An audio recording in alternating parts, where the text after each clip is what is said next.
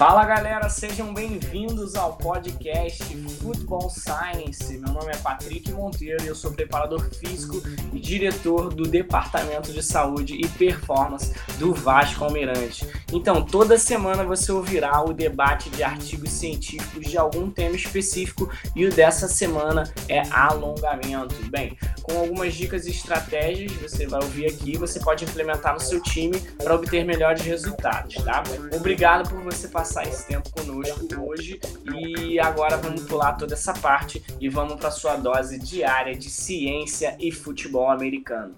Bom, como eu falei, artigo, os artigos discutidos de hoje eles são artigos de falando sobre alongamento. Então, quais será que são os benefícios ou malefícios do alongamento para o nosso esporte, que é o futebol americano?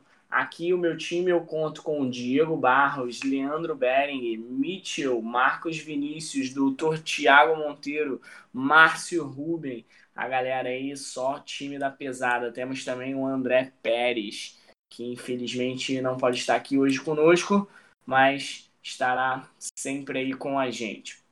Bom, então vou abrir aqui já as discussões falando do meu artigo. Trago um artigo hoje que o nome é Efeito agudo do, de, um, de um exercício de alongamento balístico e estático na flexibilidade e na força máxima, tá? Ele foi publicado no Journal of Strength and Condition Research em 2009 e o objetivo desse artigo era desse estudo, né, foi comparar o efeito agudo de um protocolo de alongamento balístico e um protocolo de alongamento estático né, e as suas interferências na força e no, na flexibilidade dos membros inferiores. Bom, Resumindo o artigo, é, os exercícios de alongamento, eles geralmente eles fazem parte das rotinas de aquecimento é, antes do, de, do envolvimento em esportes competitivos e atividade física, né?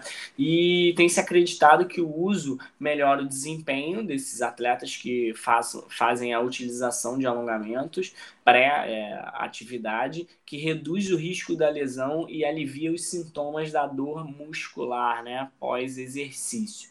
Bom, existem várias técnicas de alongamento. A gente pode incluir técnicas de alongamento estático, técnicas de alongamento balístico, dinâmico. A gente pode é, também falar do FNP, né, que é a facilitação neuromuscular proprioceptiva. Então, existem bastante técnicas para alongamento. E a técnica mais utilizada nas rotinas de aquecimento que a gente vê por aí, não necessariamente a melhor, né, é o alongamento estático. E ele é usado, parece que, por, por ser mais fácil e mais seguro de aplicar é, do que as outras maneiras que a gente citou aqui.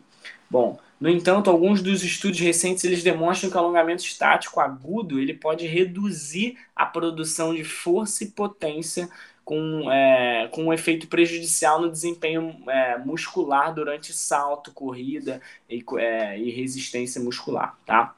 Então, alguns pesquisadores eles, eles recomendam que esse tipo de alongamento ele não seja usado antes de atividades que exijam altos níveis de força e potência, que é o caso do nosso esporte, o futebol americano.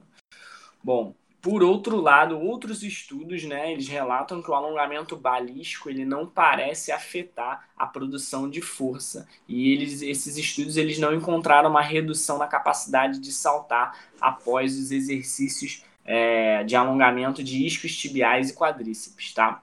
É, também não encontraram reduções na capacidade de salto vertical, mas, entretanto, existem estudos que relataram uma queda nos valores de pico de torque, de extensão e flexão do joelho após o alongamento balístico dos isquios tibiais e quadríceps. Então parece que não, não, não existe um acordo aí sobre os efeitos agudos desse tipo de alongamento sobre a produção de força, tá?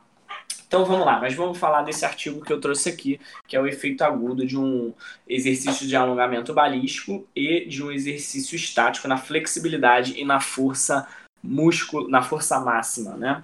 Então vamos lá, a amostra desse artigo, ele reuniu 14 mulheres, é um artigo da USP, da Universidade de São Paulo, então um artigo brasileiro, produzido aqui na nossa terra. Então ele trouxe, ele reuniu 14 mulheres fisicamente ativas que eram estudantes de educação física essas mulheres tinham pelo menos um ano de experiência em treinamento de resistência e elas treinavam pelo menos três vezes por semana. Elas tinham uma altura média de 1,69 com um desvio padrão de 8 centímetros, ou seja, ali no máximo 161, é, no mínimo, né, 161, máximo 1,67. O peso delas, em média, era 65 quilos, com desvio padrão de quase 6 quilos, então elas beiravam entre 58 quilos e até 70 quilos. A, a idade média era de 23 anos, com desvio padrão de 3 anos e meio. Então elas é, tinham a idade entre 20 anos e 26 anos, tá? Bom, como é que aconteceu a intervenção desse estudo? Técnicas de, de, de, alongamento foram utilizadas, né? Foi utilizada o balístico, o alongamento balístico e o alongamento estático, tá? Separaram o grupo em três sessões para fazer o estudo. Na primeira sessão era a sessão controle. Então eles não passavam por nenhum tipo de alongamento, eles só passavam por é, um aquecimento geral, que eram 5 minutos de esteira, passavam por um, um aquecimento específico, que eram 5 repetições com 50% da carga de um RM, com 30, por, 30 segundos de descanso, e aí eles executavam esse 1RM, tá? Para é, descobrir a 1RM, eles iam fazendo e aumentavam a carga de 3 em 3%, e quando eles erravam essa 1RM, né, a carga máxima de, de esforço daquele exercício, eles davam 3 minutos de descanso e, fa e faziam de novo, tendo no máximo 4 tentativas, tá? Então vamos lá. É, o exercício ele foi realizado na, no 45 graus, no leg press 45 graus, né? Foi exigido uma repetição máxima. Eles fizeram a segunda sessão, foi uma sessão de alongamento balístico, então eles faziam a sessão de aquecimento na esteira, 5 minutos, faziam uma avaliação de flexibilidade, né? É, todos, todas as sessões eles passaram por essa avaliação de flexibilidade, é, que durava em média 5 minutos onde eles viam, é, faziam testes de sentar e alcançar e faziam testes de mobilidade de quadril. No terceiro momento, eles faziam, realizavam um protocolo de alongamento, já nesse segundo grupo, os alongamentos de forma balística, né? Então, eles realizavam um minuto de, de exercício sendo um para um. Então, um minuto de extensão, um minuto de, de, de flexão é, do, do membro inferior é, até totalizar um minuto em cada. É, é, foi realizado somente na perna direita, porque todas, todas as mulheres ela, eram, é, elas eram destras, tá? Então, é, depois eles passavam por uma nova avaliação de flexibilidade, mais 5 minutos. Depois eles iam para avaliação, é, para o aquecimento específico, como eu falei, 5 repetições com 50% da carga máxima, 30 segundos de descanso. E aí sim que eles realizavam o teste de 1 RM. Tá? No terceiro momento foi realizado a sessão estática, né? Com tudo isso que eu falei da, da balística, só que era um alongamento estático. Então, é, realizavam seis exercícios de 30 segundos para cada agrupamento, é, sendo isquios tibiais e reto femoral. E o total eram 20 minutos de alongamento e depois eles passavam pelo, pelo, pela avaliação e em seguida faziam um teste de um RM com no leg press 45, tá? É, como falei, a flexibilidade ela foi mensurada antes e logo após o protocolo de alongamento, para você, para eles já terem noção do efeito agudo, né, desse dessa aplicação é, logo em seguida dela. Então, como eu falei também, os testes realizados foram o teste de sentar e alcançar e a amplitude de movimento da articulação do quadril foi medida com um flexímetro, tá? Bom, os resultados do estudo eles chegaram a mostrar que a força máxima diminuiu após o alongamento estático em 28 quilos em média na, na perna dominante, né? E no, e no alongamento balístico não foi afetado, né? Teve, na verdade, teve uma redução de 2% da carga, mas que a gente pode considerar irrisória, né? Não uhum. significante. Tem uma tabela que depois eu passo para vocês é, o grupo controle para o grupo de, que fez executou o alongamento balístico, ele não mostrou é, diferenças significativas, foram diferença de 2% só, enquanto o alongamento estático mostrou uma, uma redução de força é, de 13%, 13,4%. Tá? Então a gente vê que é muito significativo essa diferença é, e a gente conclui com isso né, que o, o, falando que o objetivo do estudo foi comparar os efeitos agudos do protocolo de alongamento entre balístico e estático na força máxima, é, e o alongamento estático ele produziu uma queda aguda dessa significativa significativa na produção de força em comparação com o alongamento balístico e o grupo controle, que não, não executou nenhum tipo de alongamento. É, mas é importante ressaltar que o alongamento é, balístico ele não afetou a produção de força. Além disso, ambos os protocolos de alongamento eles produziram incrementos agudos na flexibilidade nos testes de, de amplitude máxima, né, como o de sentar e alcançar e articulação do quadril, eles tiveram bons resultados agudos. E o protocolo de alongamento estático ele apresentou uma, uma melhora maior ainda do que no, no alongamento balístico. Só que ele teve esse decréscimo, né, esse efeito negativo na força é, dos participantes, né? Então, e aí o que, que eles dizem? Por que, que isso deve ter acontecido? Eles dizem que o aumento do relaxamento do estresse pode ter prejudicado a produção de força muscular como resultado da alteração na, nas relações força-velocidade, comprimento-tensão. E por outro lado, o alongamento balístico ele pode aumentar a atividade reflexa do alongamento e aumentar essa produção de força. É, agora eu vou abrir para vocês, meus amigos, para a gente comentar, se vocês quiserem tirar alguma dúvida do artigo. É, dar as boas-vindas aí ao Dr. Márcio, que conseguiu entrar no grupo, o Dr. Guilherme também está aí. É, sejam bem-vindos ao grupo. Mas eu estava falando aqui, eu acho que vocês pegaram boa parte do, do meu artigo, né? Eu falei do artigo de 2009, do Journal of Strength and Condition Research, aqui produzido aqui na USP, que ele falou do efeito agudo entre o alongamento balístico e o estático é, e as suas interferências na flexibilidade na força. Então, aberto aí a comentários. Eu queria até fazer um comentário e já seria até uma pergunta também para os demais participantes, também, Patrick, é sobre eles fizeram um teste de 1RM, né? Exato. Esse teste de 1RM, é, você sabe quantas tentativas eles realizaram ou não? Eu cheguei a comentar, eles realizaram quatro tentativas, mas eles fizeram esse teste de 1RM algumas semanas antes e eles pediam para os participantes não fazerem nenhuma atividade extenuante 48 horas antes da realização dos testes.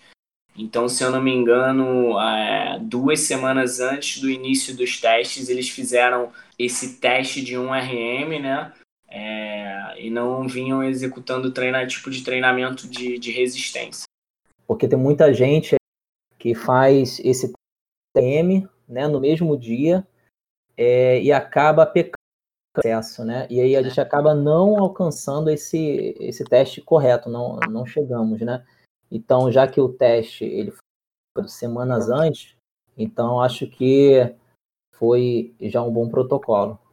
Isso, é, eu percebi isso, eu procurei dentro do artigo, ele fala que se o participante, ele tinha quatro tentativas, né, como eu falei com três minutos de descanso entre elas, e se ele falhasse nessas quatro tentativas, ele tentaria outro dia.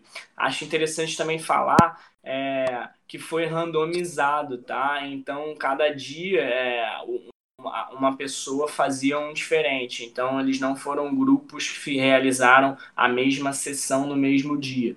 Então, era randomizado, a pessoa naquele dia sorteava e fazia um protocolo, tá? Acho que é isso, então. Como eu falei, a minha conclusão sobre esse artigo para o nosso esporte é, é que não, não, até agora, né, sem a apresentação dos outros artigos, dois artigos que vocês vão trazer, tendo em vista que eles também são mais recentes, né? Como eu falei, o meu é de 2009, vocês vão trazer agora já 2014, se não me engano, 2017. Então pode ter alguma mudança de, de visão, algum, de repente, algum estudo maior, ou então alguma revisão. Até agora, a minha conclusão é que ele não é beneficente para a gente usar pré-treino para atletas de futebol americano, falando de forma geral, né? Porque ele teria uma diminuição, e isso fala no artigo que outros estudos comprovam isso, que eles diminuem a força de atletas no, no, no sprint de 10 e 20 metros. E para a gente isso é impossível da gente aceitar isso para os nossos atletas, né? Já que o nosso esporte interage diretamente com esse tipo de, de estímulo. Agora eu vou dar passar a palavra para o Leandro Bering. Está falando de alongamento balístico, a gente pode entender o alongamento balístico como um alongamento dinâmico, né? Que envolva algum tipo de de movimento, não só da, da articulação específica que está sendo trabalhada, mas também envolvendo outras articulações. Né? De repente, vou fazer um trabalho com, com cotovelo, com ombro, mas posso estar usando uma flexão de tronco também para poder estar fazendo um exercício mais, de fato, mais dinâmico. É isso? Eu entendi errado. É, na verdade, quando a gente fala em alongamento balístico, é o alongamento dinâmico, mas nesse caso, no estudo, ele não especificou qual exatamente movimento que ele executou, mas pelas musculaturas envolvidas, eu acredito que seja aquele alongamento é, tradicional de jogador de futebol, de, de lançar a perna para frente e para trás, entendeu? Porque uhum. o que foi medido ali foi sentar e alcançar, e isso até foi questionado no estudo, porque ele fala que ah, é, o alongamento foi de, de isquios tibiais e reto femoral, mas no sentar e alcançar você tem também a parte da musculatura lombar. Então, o aumento da flexibilidade foi notada, mas foi mais notado o aumento do, da amplitude de movimento no quadril do que no sentar e levantar. Os resultados foram mais é, pertinentes, foram melhores, né? Então, eu acredito que o alongamento dinâmico aí, o balístico que eles tenham usado, tenha sido esse de lançar a perna para frente e para trás. Muito bom, obrigado. Agora eu vou dar passar a palavra para o Leandro Bering. Vai lá, Leandrão, agora é contigo. Gostaria aqui novamente de agradecer o Departamento de Performance e Saúde do Vasco Mirante pela oportunidade, por essa excelente ideia, é, que a gente possa chegar sempre num consenso desses artigos para saber o que é melhor realizado com os nossos atletas no meio do futebol americano e também externar esses conhecimentos para coaches e também atletas de equipes. Então, hoje o meu artigo ele vai falar sobre o efeito do alongamento dinâmico e alongamento estático como uma forma de aquecimento na propriocepção da articulação do joelho e na força muscular. Então esse estudo ele foi é, publicado em 2017 pelo Gregory Walsh e a revista ela foi a Human Movement Science. E o objetivo do estudo é, foi determinar o efeito do alongamento dinâmico e estático como parte do aquecimento desse atleta e também é, poder avaliar se ele ganhou uma melhor propriocepção e também uma melhor força muscular, seja de extensão ou flexão de joelho. Hoje o alongamento estático ele tem sido questionado como preparação pré-jogo, pré-competição por alguns estudos, pois ele também diminui a força, diminui a performance em sprints e aumenta a fadiga de atletas. Já o alongamento dinâmico, ele aumenta a força muscular, aumenta a velocidade de sprints e melhora o salto. Né? Isso tudo está relacionado a estudos que já foram feitos e eles puderam ver que o alongamento dinâmico tem essa capacidade de aumentar a força muscular. E a propriocepção, ela é a sensação da posição e velocidade dos segmentos no espaço, está associado à diminuição de lesões quando ela está bem apurada, né? E pode ser melhor alcançado com exercícios moderados. O artigo em si, então, ele pegou 10 atletas, desses 10 atletas, 3 mulheres e 7 homens. A idade de média era 20 anos, peso de 66 quilos, altura de 1,69m. Todos eles eram competidores de futebol soccer, né, futebol de campo, rugby e tênis. Todos eles não tinham histórico de lesões ou não deveriam ter, segundo a pesquisa, senão eles eram excluídos e todos eles participavam de três experimentos. Esses experimentos eles tinham o alongamento estático, o alongamento dinâmico e o controle. Então, todos eles participavam com intervalo de 3 a 5 dias. Ou seja, no primeiro dia, ele fazia um alongamento estático. Após 3 e 5 dias, ele realizava então um alongamento dinâmico. E no intervalo de 3 e 5 dias, ele participava do controle. Então, eles eram comparados com eles mesmos. E o que, que era é, coletado nesse, nesse procedimento, no pré-procedimento e no pós-procedimento? Era a sensação da posição, ou seja, a própria percepção do membro, né, de extensão de joelho de 20 graus ou 45 graus, que era sempre mensurado antes e depois dos procedimentos, todos eles com olhos vendados, para que ele não tivesse um feedback positivo do posicionamento do membro. Ele realizava também o teste de força de extensão e flexão do joelho antes e depois dos procedimentos.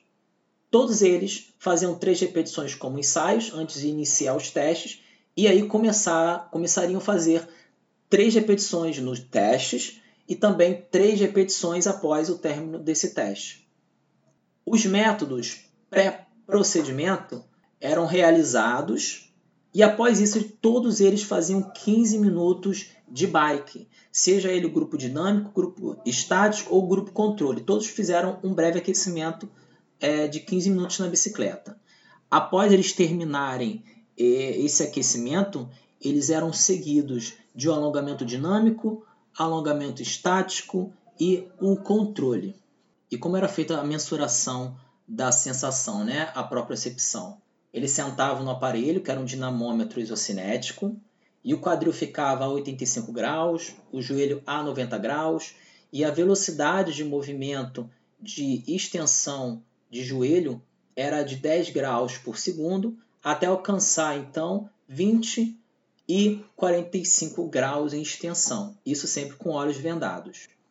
E também era feita a mensuração de força, né? então ele realizaria nesse dinamômetro isocinético, é, o quadril estaria a 85 graus, a amplitude de movimento era de 120 graus por segundo. Ele faziam três séries de cinco repetições. Entre essas séries, ele tinha 60 segundos de descanso, tanto para extensão e para flexão, e aí tiraria a média de torque. Né? Então também era realizado antes procedimento e pós procedimento. E o aparelho isocinético é o da Biodex, tá? Só que vocês queiram procurar, vocês vão é, saber que cadeira era essa, que aparelho era esse.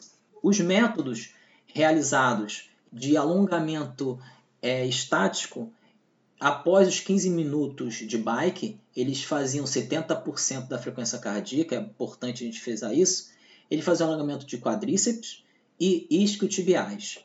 Ele fazia então apenas uma repetição de 90 segundos e deveria então ter um médio desconforto. E como era realizado esse alongamento dos isquiotibiais? O indivíduo ele sentava no solo, né, sentava no chão, colocaria a perna dele estendida à frente, né, a perna dominante, e a perna contralateral, que é a perna que não é a dominante dele, ele poderia flexionar e encostá-la no solo. Então ele chegaria até o médio esforço durante esses 90 segundos. E o quadríceps, ele realizava na posição em pé, ele pegaria ele então o pé e chegaria com o calcanhar aproximadamente no glúteo, né, até o máximo que ele conseguisse, e ele fazia uma breve extensão de quadril para que pudesse aumentar esse alongamento. Após esse procedimento, ele rezaria a mensuração dos dados, né, tanto de propriocepção, tanto de força muscular. O outro teste era o de alongamento dinâmico, né? Ele também fazia 15 minutos de bike a 70% da frequência cardíaca máxima. E aí ele realizava três séries de 12 repetições. E nessas séries, né, entre essas séries, ele teria 30 segundos de descanso e deveria também ter o médio desconforto. E a velocidade desse é, alongamento dinâmico era a preferência do atleta. Então, como é que ele fazia com o quadríceps? Ele fazia uma posição de estocada, né? Ele começa com a posição em pé, ereto, ele dá um passo à frente com a perna é, não dominante. Após isso, a perna que ficava atrás era dominante. Ele realizava um agachamento com uma breve é, extensão de quadril, né? E aí ele chegava com o joelho próximo ao solo. Então ele alongava esse quadríceps. E ele fazia essa repetição aí 12 vezes. E o alongamento dos isquiotibiais, ele ficava também em pé, colocava uma mão na parede para melhor equilíbrio e chutava né, com a perna é, até o médio desconforto. Ele fazia isso também 12 vezes. Tá? Lembrando que eram três séries de 12 repetições.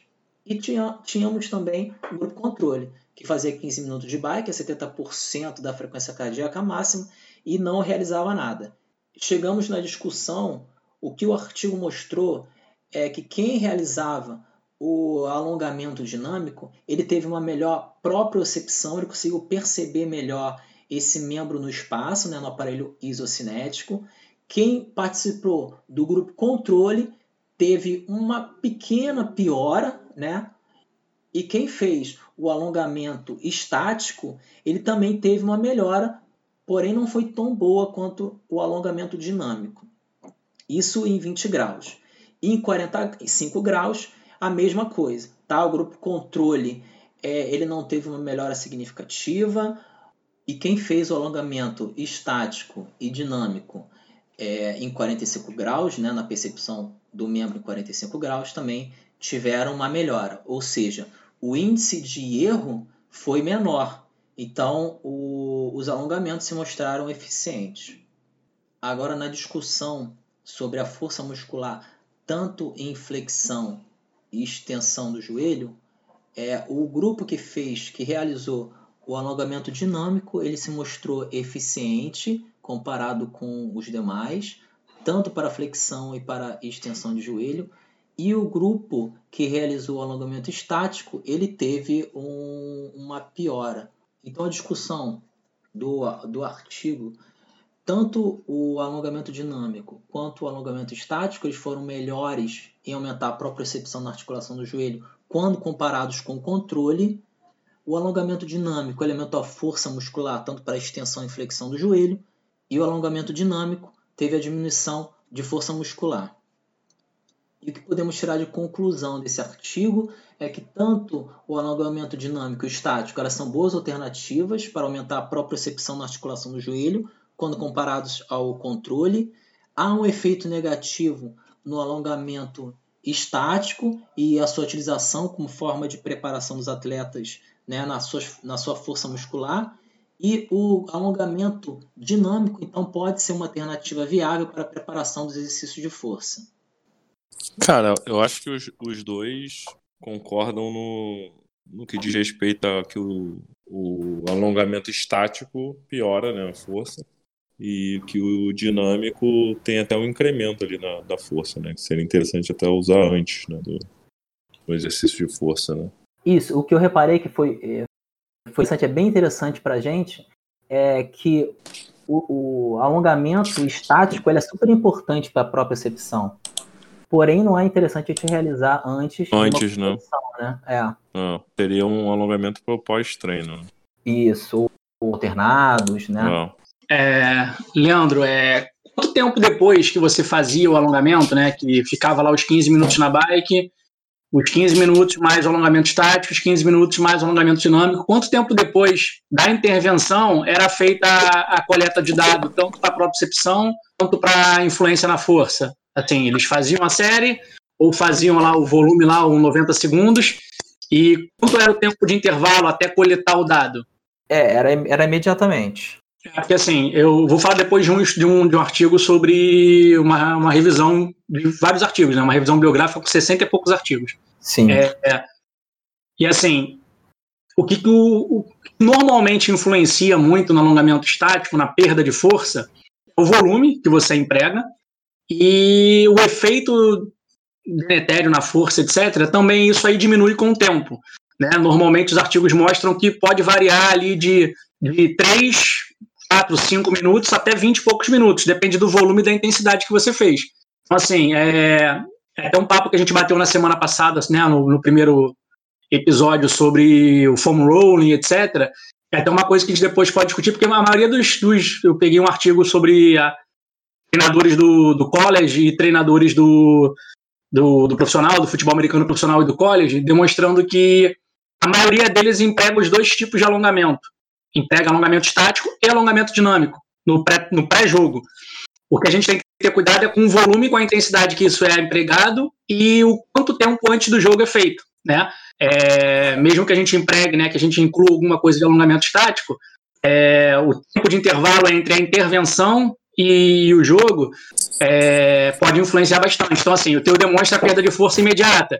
É uma coisa interessante, eu até tenho um, um artigo sobre isso, que ele mostra o tempo depois de perda de força, eles mensuram com um, com três, com quatro, até vinte e poucos minutos, e avaliar o quanto, o quanto, quanto tempo, né? Quanto tempo antes pode ser feito esse tipo de, de alongamento e se isso vai alguma interferência na força ou não. E uma coisa que me chamou a atenção foi que, pelo que você mostrou ali, os alongamentos dinâmicos que ele fazia, ele fazia um alongamento dinâmico para o quadríceps, né? Fazia ali como se fosse um avanço, um agachamento unilateral, o nome que quer, que a gente queira usar.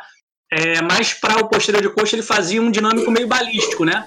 Era aquele de dar um chute pro alto, não era? Ou ele fazia isso devagar? Não, então, no artigo não fala que é balístico, né? É, e também não mensura a, a, a velocidade, porque a velocidade quem indicava o próprio atleta. Então, assim, era a preferência dele. Então, se ele fazia muito rápido, muito devagar, a gente não sabe. A imagem que você demonstrou ali era aquele alongamento de, de chutar, né? Isso, era esse... alongamento dinâmico mais balístico. E o alongamento de quadríceps, ele fazia um avanço, né? Um fundo ali, um, um agachamento no lateral. Provavelmente a pessoa executava isso numa velocidade um pouco menor. Se foi uma coisa que me chamou a atenção também deles compararem é, estático com um dinâmico, sendo um dinâmico menos balístico, um dinâmico mais balístico. E além disso, ele, eles compararam, assim, ao meu ver, volumes muito diferentes, né? Porque um eles basearam em tempo, 90 segundos de alongamento estático. E no outro, na outra intervenção do dinâmico, era série por repetição, por intervalo de 30 segundos. Quer dizer, é, eu, eu achei que pode, pode até ter um viés nisso que eles acharam aí, né, nesses resultados que eles encontraram, porque eles compararam, ao meu ver, volumes diferentes, né, volumes muito discrepantes, 90 segundos com três séries de 12 repetições com 30 de segundos entre elas, ou seja, só de descanso o cara já tinha 90 segundos, enquanto o outro era 90 segundos contínuo. É, e além disso, no dinâmico eles misturaram. Né? Um detalhe que eu achei interessante quando você explicou lá do artigo que é, eu acho que às vezes torna um pouco difícil a, difícil a comparação, né? Eu acho que a gente pode usar até mais como critério de comparação entre a intervenção e o grupo controle. Foi até legal eles terem posto o grupo controle, a gente consegue entender é, o, o foi diferente entre o, o, alongamento estático e o alongamento dinâmico, né, no caso que eles chamaram aí, com o grupo controle.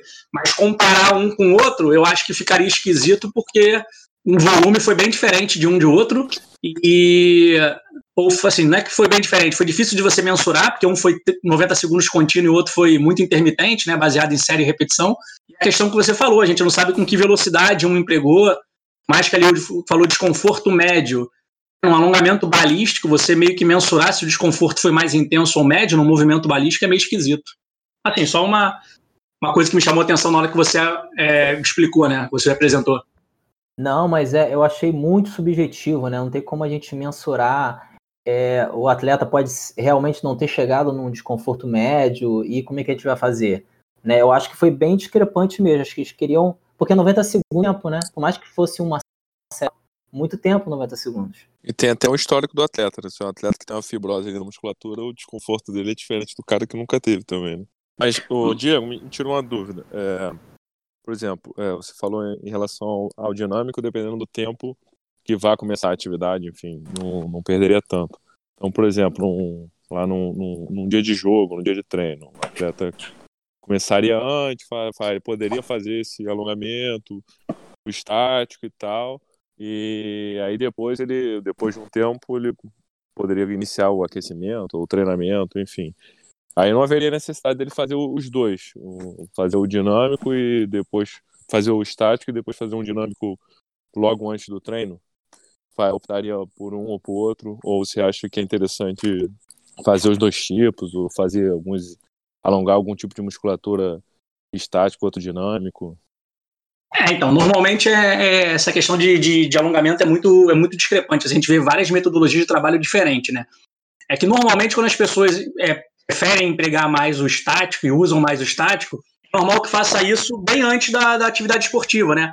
Acontece muitas vezes no futebol, o pessoal lá, quando vai reconhecer o gramado ali, 40 minutos, uma hora, Isso, sei lá. Quando tá, quando tá se arrumando ali, já vai fazendo Isso. o alongamento. É, aí você normalmente usa o estático e tal, Isso. porque é um alongamento mais, é, mais, mais tranquilo de todos, vamos dizer assim, né? É o que você vai gerar menos movimento, porque ele é estático, então você vai gerar um movimento até o, o ponto de alongamento e vai sustentar. Muita, muita gente prefere usar, às vezes, o estático como início de aquecimento, né? Foi legal que eles botaram ali a questão da, da intensidade, não ser uma intensidade máxima, porque aí não, não teria sentido nenhum fazer jogo, não ser um trabalho de ganho de flexibilidade. jogo não tem sentido nenhum você fazer um alongamento máximo, né? Ou um trabalho de flexionamento, como o pessoal que viu, né, já leu o livro do Stélio Dantas, ele costuma chamar. Muitas vezes o pessoal faz isso, faz um alongamento estático, alguns momentos antes do, do jogo, e depois passa por um alongamento estático, mas com sustentação pequena e já partindo para o dinâmico, quando é mais próximo do jogo. Já, já englobaria ali o aquecimento mais ali, mais próximo da hora de jogar. né?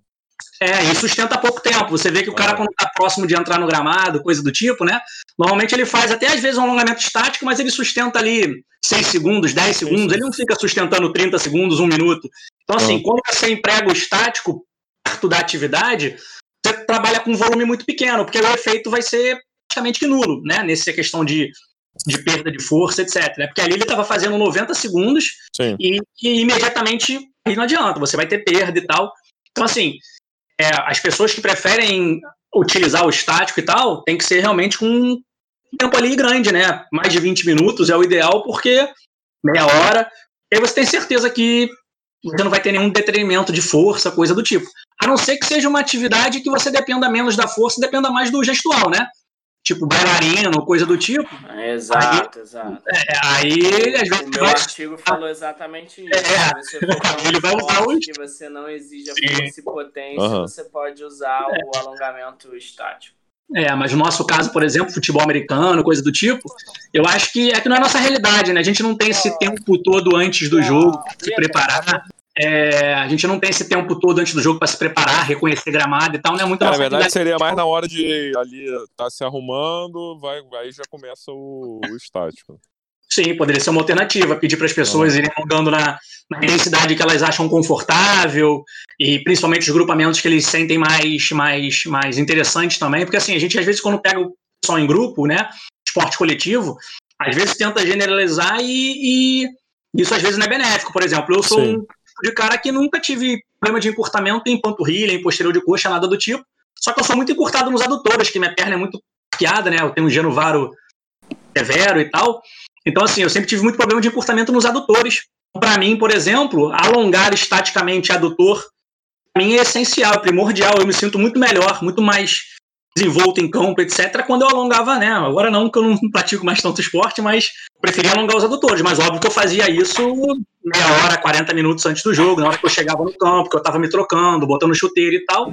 Eu alongava adutores, alongava posterior de forma estática, mas aí, para a parte do campo e tal, óbvio que eu preferia um alongamento dinâmico ou um alongamento estático um pouco resistivo. Né? 10 segundos, 10 segundos no máximo, para não ter esse efeito deletério. Então, assim, é muito variado as formas que as pessoas empregam, né? É, mas normalmente, o pessoal, né, pelo que eu vi ali no futebol americano lá nos Estados Unidos, no college, inclusive no, no profissional, mesmo no pré-jogo eles fazem uma mistura de estático com dinâmico, mas normalmente o trabalho deles não dura, não dura mais do que 10 minutos. Então, assim, você vê que mesmo fazendo estático é um volume muito pequeno, né? Porque o, o aquecimento todo deles ali, de, de, de, estático e dinâmico, né? O alongamento todos dele ali no aquecimento dura 10 minutos, então eles não devem sustentar muito tempo cada postura. Por isso que eles não, não têm efeito. Eu já vi também um artigo, eu tenho também um artigo que fala que o atleta, quanto mais treinado, menos efeito ele vai ter dessa questão de perda de força, né? Fizeram isso com sprinters de 100 metros, né? Corredores de 100 metros, e demonstravam que você comparava treinadores, é, sprinters de elite com pessoas não treinadas, né, ou atletas recreativos, como é que esse efeito de perda de força se expressava menos? Porque o corpo da pessoa é mais adaptado, etc. Ele consegue, é, vamos dizer assim, recuperar o que ele perdeu de forma mais rápida. Então, é, vou mandar depois para a galera. Não era, não trouxe como tópico desse, né? Não vai ser o que eu vou ler, porque o nosso tópico aqui é falar sobre alongamento e tal, sobre influência na performance mas eu peguei um artigo lá interessante sobre isso, sobre a forma que as pessoas trabalham é, os tipos de alongamento antes e depois do jogo, né, na, no college e na NFL.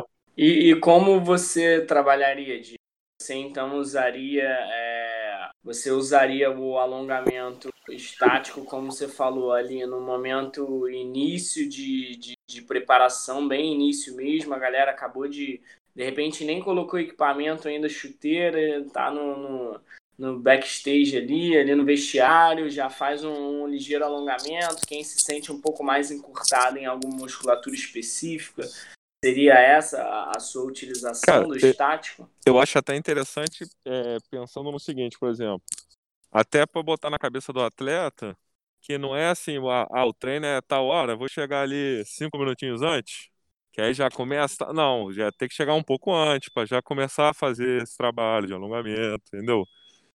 Para ele se policiar até no, no, no, no horário, para ele poder fazer um. para ter otimizar o treino dele, entendeu? Não, uhum. pô, chegar ali em cima da hora e vou aquecer ele rapidinho para já poder treinar, entendeu? É, tem muita gente que chega até depois do aquecimento, pois é. né? Pois é. é. é. complicado, a nossa realidade é um pouco complicada. Eu entendo mesmo não querendo entender, porque a gente sabe que tem gente que sai da faculdade direto, tem gente que sai do trabalho, é, mas a gente, a gente é importante, eu acho que passar essa, essa instrução, por isso que eu estou perguntando para o Diego é, como ele utilizaria essa informação, porque no meu caso, na minha opinião, eu não usaria, já que eu tenho benefícios é, tanto de flexibilidade quanto que eu não tenho deletérios na, na, na força máxima para o atleta usando o alongamento balístico, eu não, eu não veria é, é, fun, tipo, entre aspas, né, função para um pré-jogo ou pré-treino de um, de um atleta fazer o alongamento estático, sabe? Claro que numa sessão, de repente, é, de alongamento, eu sugeriria para um atleta utilizar, colocar em sua. Ah, o cara faz série de força três, quatro vezes por semana, então ali de repente no recovery ele possa fazer um treinamento de flexibilidade, melhorando a flexibilidade dele. A gente sabe que ele vai melhorar a longa, é, mobilidade também. Então eu, colocaria na rotina de um atleta sim, mas não pré-treino e pré-jogo. Por isso que eu estou perguntando isso. Eu acho que assim, é, determinadas posições ou determinados atletas em que precisa também de um ganho de flexibilidade, é, né, um ganho ali mesmo que seja é, mais, mais agudo, mais imediato, eu acho que se você quiser incluir algum tipo de, de, de alongamento estático, é, antes, acho que assim, é o que eu falei, é muito questão de pessoal de gosto.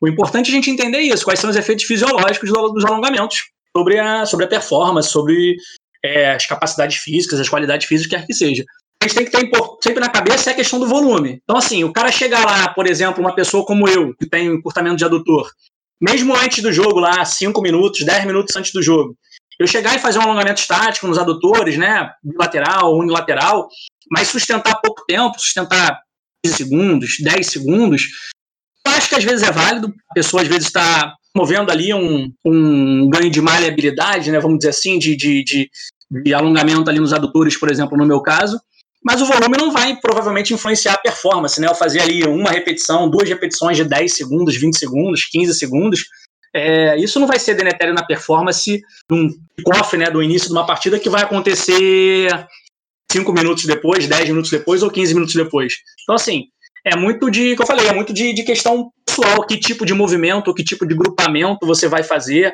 um alongamento específico para alguma coisa, por exemplo, um kicker, um time que não vai bater o kickoff fazer um alongamento estático, alguma coisa antes do jogo, né?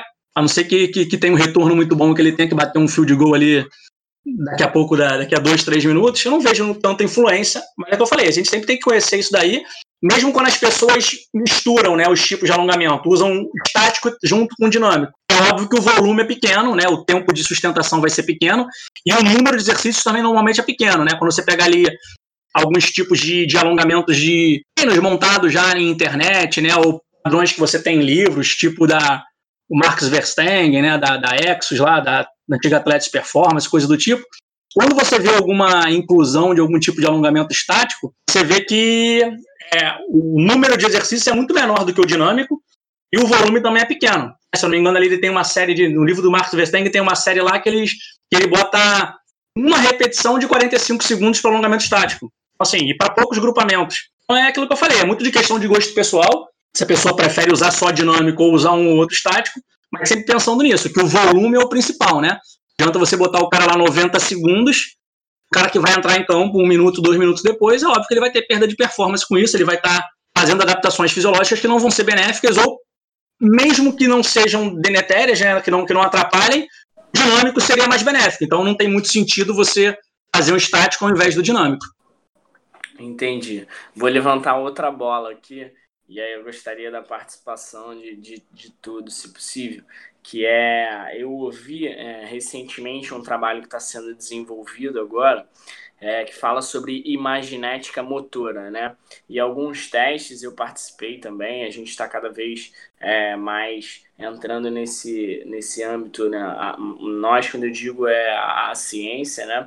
De mente e corpo, né? É, que acabam sendo um só e tendo uma influência sobre o outro e que é, daí você disse que ah, esses 10 segundos tal, não vai, vai trazer tanto deletério a performance. Será que de repente esse alongamento curto é, traz mais o, o, o, o é, benefício no sentido assim, de, de, placebo? Será que o cara, por ele fazer um, um período curto, menor, ele, ele traz uma segurança mental ali de não, pô, pelo menos dei uma esticadinha aqui, não, não vou me lesionar por isso? Ao alongamento, eu penso da seguinte forma: é, os arti... Eh, não tem um... ninguém bate o martelo em relação ao alongamento, né? Assim, eu não conheço, nunca vi nenhum artigo falando qual é o melhor alongamento, assim, não é uma coisa firme, não são estudos, é, geralmente não são estudos grandes ou com metodologias adequadas para a gente ter certeza do que a gente está falando, né? É obviamente que a, o dinâmico ele tem uma vamos dizer assim, acho que um, um, uma resposta um pouco melhor, de um modo geral, mas a gente também tem que levar em consideração a preferência do, do, do atleta ou do paciente, no caso. Então, assim, eu acho que, dependendo também da individualidade de cada um, como já foi levantado também a questão da, da posição, né? A gente, no, no congresso de fisioterapia que a gente fez de futebol americano ano passado, Aí mostraram uma foto, tipo, de um, de um Panther lá na NFL, pô, tipo assim, a mobilidade, tipo, do quadril do cara, tipo, é gigantesca. É, tipo, se ele não tivesse essa, essa mobilidade de posterior de costa e tal, e mobilidade de quadril, ele nunca conseguiria jogar a bola tão longe assim, transferir a energia, né, do movimento para a bola, para jogar a bola mais longe. Então, assim, esse tipo de, de atleta que tem essa especificidade e que também tem essa, essa é, esse gosto, digamos assim, essa, essa, já tem essa experiência dele de se dar bem com alongamento estático, eu acho que vale a gente investir neles, é, esse tipo de situação, e obviamente, como já foi falado também, controlando a, a, a, carga e tal, a quantidade, o volume no caso. Então, beleza, Diegão tá com a palavra agora. Fala pessoal, então, o meu vai ser mais rápido de eu poder passar para vocês, porque é um artigo de revisão. É, ele é sobre, né, o nome do artigo é sobre os efeitos do alongamento na performance. É, foi feito através de uma busca né, no, no Medline, artigos de 2003 a 2013. É, esses foram os critérios de inclusão, né, de 2003 a junho de 2013. A pesquisa foi feita com as palavras alongamento, pré-alongamento, performance, performance, exaustão e exercício, e eles excluíram os artigos que só falavam de amplitude de movimento em alguma articulação ou sobre a questão do alongamento de algum músculo específico e relacionados à prevenção de lesão ou tratamento. Então, como o foco era performance, era a relação com a força, com a potência, a resistência, etc., a agilidade, a velocidade, eles excluíram esses artigos e aí foram identificados 154 potenciais artigos, aquelas palavras que eu falei com vocês, e depois dos critérios de inclusão e exclusão, né, principalmente, sobraram 62 artigos que eles usaram no estudo. É a primeira tabela, né, a tabela 1 do artigo, é um artigo do compartilhado, publicado pelo American Scholars, é, de 2014. E aí, na primeira tabela, né, na tabela 1 do artigo, ele faz a relação do alongamento, né, o alongamento estático, o alongamento dinâmico e o FNP, né, a facilitação neuromuscular proprioceptiva. Como ele englobou os artigos, a gente não sabe também se dentro desse alongamento dinâmico, quais são os tipos de alongamento dinâmico, se é um alongamento dinâmico menos veloz ou um dinâmico mais balístico. A gente também não tem como identificar aqui em cada artigo qual foi o volume e intensidade de cada um, é só uma revisão mesmo dos achados que a gente tem de publicação e mais ou menos quantos indicam efeitos positivos, efeitos negativos ou não surtindo efeito. E a relação da força e da potência com alongamento estático, um artigo Pacheco, né? Pacheco et al. de 2011, demonstra efeito positivo do alongamento estático na força e na potência. É até legal depois a gente pegar, né, numa futura discussão, até procurar esse artigo para a gente poder ver qual foi o desenho do estudo para ele chegar a essa conclusão positiva.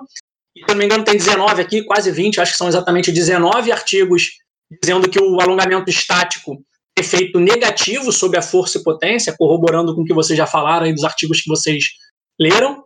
E tem seis artigos dizendo que não houve efeito negativo nem positivo fazendo alongamento estático. E aí que foi o que eu falei, pode ser que seja uma relação volume-intensidade, né? É, dose e resposta, pode ser que esses que não encontraram efeito tenham feito um volume pequeno, ou tenham colhido o dado, é, o teste, ter feito o teste de força ou de potência alguns minutos depois da intervenção, e aí o, o efeito já não acontecia. Isso aí que a gente tem que depois tentar se aprofundar, né? Mas é um trabalho muito mais mercúrio, mas a gente sabe que a maior parte deles observou efeito negativo do alongamento estático sobre a força e potência. Já o alongamento dinâmico, a gente tem é, 11 ou 12 aqui artigos dizendo que o alongamento dinâmico teve efeito positivo sobre a força e potência. Seis artigos dizendo que o alongamento dinâmico teve efeito negativo sobre a força e potência. E dois artigos dizendo que não teve efeito sobre a força ou potência você fazer alongamento dinâmico. Então, assim, a maioria dos achados sugerem que o alongamento dinâmico é bom para né, potencializar a força, a potência, né, ter um ganho, um incremento de força ou de potência. É, e o FNP, poucos estudos, tiveram cinco estudos. Um diz que teve efeito positivo, dois efeitos negativos e dois não surtiu efeito. O FNP ainda é, é carece, ao meu ver aqui, né, interpretando aqui pelas tabelas, eu acho que é um método que carece de, de mais estudos, de mais achados, para a gente poder chegar a alguma conclusão, já que foram só cinco achados é, num período tão grande de 10 anos, né? Óbvio que também é referente a 2013, podem ter algumas coisas mais recentes com o FNP, desse tempo para cá. Se olhando essa tabela, isso, né, de acordo com a maioria dos achados, a gente tem uma melhor aplicação do alongamento dinâmico, para poder ter incremento de força e potência. O alongamento estático parece diminuir a força e potência, e o FNP é bem inconclusivo. Em relação à agilidade e à velocidade, a gente também não sabe quais foram exatamente os testes que cada um fez de agilidade ou de velocidade, né? Um usou o teste T para agilidade, o outro usou, o teste Cone Drill, outro usou, sei lá, um 5 das 5, a gente não sabe exatamente quais foram os testes, mas a gente sabe que eles avaliaram os efeitos da, na agilidade e na velocidade, e como agilidade e velocidade tem uma certa relação também com a força e com a potência, né? É, a gente tem uns achados parecidos, a gente tem a maioria observando que o alongamento estático efeito negativo, seis artigos dizendo que não houve efeito e só um dizendo que teve efeito positivo. No alongamento dinâmico se apresenta bem parecido, né? A velocidade e agilidade você tem oito artigos dizendo que tem efeito positivo, nenhum dizendo que tem efeito negativo e um dizendo que não houve efeito. Se apresenta de uma forma parecida com que a força e a potência, a expressão na velocidade e na agilidade, ou seja, parece ser melhor usar um alongamento dinâmico antes da atividade que requer velocidade e agilidade do que um alongamento estático. O FNP eles não tiveram nenhum achados com testes de velocidade e de agilidade. É, e na tabela 3 faz relação com a endurance, né, com a resistência. A gente não consegue ver através das tabelas se cada artigo se fez relação uma resistência geral ou resistência muscular, mas acredito que tenha sido uma soma das duas, né, da, muscular, da resistência muscular com a resistência cardiorrespiratória, e não mostrou nenhum efeito positivo, né? A pessoa ter um ganho de flexibilidade ali, promover um alongamento, mesmo um aquecimento, não parece ter efeito positivo. Nenhum dos achados teve efeito positivo sobre a resistência. O alongamento estático foi bem balanceado, tiveram cinco artigos dizendo que tem efeito negativo, cinco artigos dizendo que não teve efeito. O alongamento dinâmico só tem achados, né? Dois dizendo que teve efeito negativo. FNP, dos três achados, todos dizem que tem efeito negativo. Então, em relação à resistência, a gente não tem nenhum dos artigos dizendo que tem um efeito positivo, né? Ou tem efeito negativo ou não surte efeito.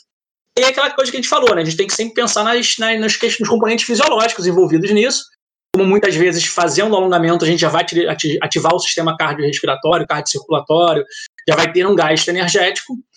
Como entende-se um pouco fisiologicamente, se você gasta alguma energia a mais, vamos dizer assim, fazendo um alongamento, um aquecimento, pode ser que essa energia te falte né, na endurance, né? Que você acabe com as suas reservas lá de creatina fosfato de glicose mais rápida. Então, assim, É, a gente não tem como analisar caso a caso, mas a gente vê que sabe que não tem uma relação com a resistência, né? Ou a relação não existe, ou a relação é negativa. As pessoas têm uma perda de resistência, uma perda de energia, né? Vamos dizer assim, atividade. Esses foram os achados, né? Foram as três tabelas, relacionando com força e potência, relacionando com agilidade e velocidade, exercícios de dominantemente de resistência, né? De endurance. Corroborando com os achados que vocês falaram, mas foi o que eu falei. A gente tem que o mais interessante, né, quando a gente esses artigos de revisão, eu acho que a gente pegar esse ponto fora da curva, né, os outliers. Por que que o Checo lá em 2011 achou um efeito positivo? Qual será que foi o desenho do estudo dele, né? Pode ter sido ao acaso, de repente um erro estatístico, uma coisa mal formulada? Pode ser, a gente não sabe, mas eu acho interessante a gente observar, não querendo reinventar a roda, né? Aquela discussão que eu falei ali de, de treinadores que incluem o estático, às vezes também perto da hora da performance, da atividade, não é fazendo advogado do diabo, nem, nem querendo inventar a roda, não. A gente sabe que realmente o dinâmico se apresenta de forma melhor, mais próximo à atividade, mas a gente tem que entender os efeitos fisiológicos, os efeitos psicológicos sobre o sujeito e não deixar de usar o estático caso a gente ache necessário, tendo em vista, né, sabendo dessas prerrogativas de volume, de intensidade, né, do que pode ter de efeito negativo. É, é o que o. Muito maneiro o artigo, Diego. Até por ser uma revisão, né? A revisão traz é, essa visão geral, né? É, e é legal agora, depois da gente ver o meu artigo, o artigo do, do, do Leandro, o seu, percebi o seguinte: o meu artigo ele fala lá 30 segundos da execução do alongamento, tanto o estático né, e um minuto dinâmico. O, o Leandro ele já fala de 90 segundos, não é isso? Do estático.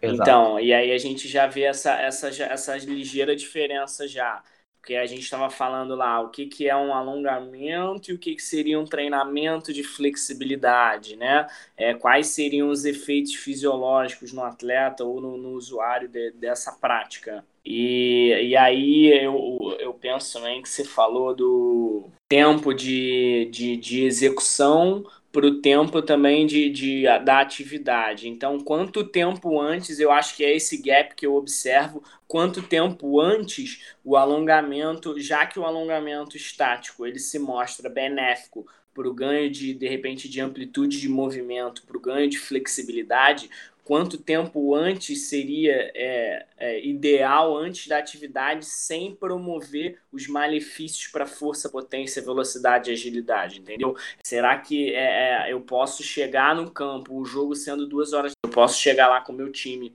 às 10 horas da manhã, já executar um, um alongamento, um, um alongamento estático e é para gerar esses benefícios de flexibilidade, de repente relaxamento, e aí tendo é, esse gap de quatro horas, eu não, não vou trazer os malefícios para o meu atleta, e aí perto do jogo ali a gente já executa um, um alongamento balístico, é, é isso que eu fico refletindo. É, na verdade, assim, eu queria, é, acho que depois que a gente discute isso tudo aí, né, é, hoje, o importante, eu acho que fica mais a gente frisar, é a questão da, de de ganhar mobilidade, né? Digamos assim, mobilidade. Acho que somando até a, a gente não estava na última discussão sobre o foam roller e tal, sobre a liberação miofascial, mas é um somatório, né? Eu acho assim, quando a gente libera tecido miofascial, está falando e aí tem várias técnicas, inclusive alongamento também faz isso, e foam roller e tal, fizemos ter discutido sobre isso. Né? Então, assim, o importante é a gente ganhar a mobilidade do tecido mole, dos componentes articulares também. Então, assim, e eu acho que nesse tipo de coisa, o alongamento dinâmico, assim, às vezes, e principalmente os, os em cadeia fechada tal, também trabalham mais o componente articular também, é, na função, né? Então, assim, eu acho que também é, é importante a gente levar em consideração esse, esse, essa, essa parte também, né? Quando a gente for pensar em alongamento, em mobilidade muito construtiva a troca de ideias já. Já agradecer a todos a colaboração, a disponibilidade. Foi bem legal. Agradecer então a você que está ouvindo a gente aqui. Obrigado por ter nos acompanhado é, nessa grande discussão hoje que foi falar sobre alongamento estático dinâmico. É, a gente falou também de facilitação né, neuromuscular. Então, Espero que você tenha gostado. É, em breve a gente vai estar disponibilizando mais podcasts para vocês. Continuem com a gente. Aqui a discussão é sobre ciência do esporte para trazer o melhor para os nossos atletas. E é isso aí. Até o próximo Football Science.